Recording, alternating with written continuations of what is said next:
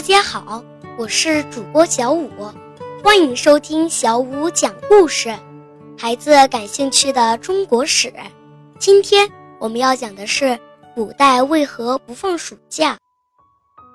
快乐的暑假终于到了，小五可以不用每天早早起床上学，终于有时间可以做自己喜欢做的事情了，只是想想就开心。尽管假期只有两个月。但大伙儿就别抱怨了，要知道我们可比古代的学生幸福多了，因为他们没有暑假。咱们中国是一个非常重视教育的国度，即便在古代，教育设施也很完备，不仅有私塾、书院等民间教育机构，还有县学、州学、府学、太学等官办学校。可无论是在哪一个朝代，这些学校的校规里都没有提到放暑假。一百多年前，近代教育改革家严范孙先生在批判中国的旧教育时，也曾说过：过去我国儿童没有寒暑假，没有暑假也就罢了，如果天气实在太热了，一些私塾也会酌情给学生放高温假。可即便如此，仍有家长不依不饶。在他们看来，学习的时间越长越好，一放假就会耽误孩子的成绩。于是，不管天气有多热，都不允许老师给自己的孩子放假。比如，在清朝的嘉庆年间，《易学条规》写道：“私塾的老师胆敢给学生放暑假，家长可以扣他工资呢。”可能有的小朋友会问了，那古代的学生是不是一年到头都不能放假休息呢？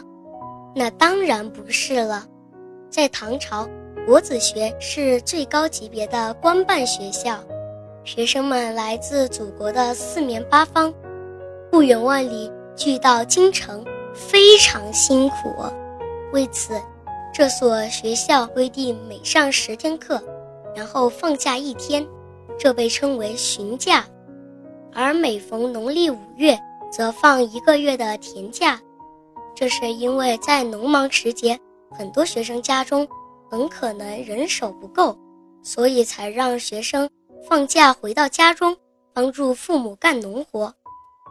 到了农历九月，还会放一个月的寿衣假，因为随着秋天的来临。天气一天天变冷起来，学生们需要回家取过冬的衣服。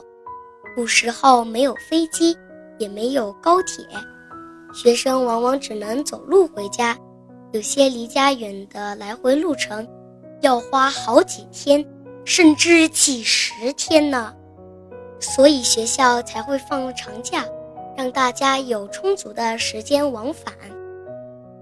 此外，在传统节日到来的时候，无论是私塾、书院，还是县学、州学，都是要放假的。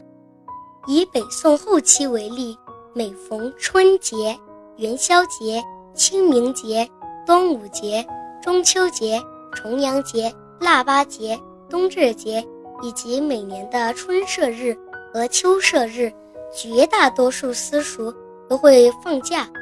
假期少则一天，多则一个月。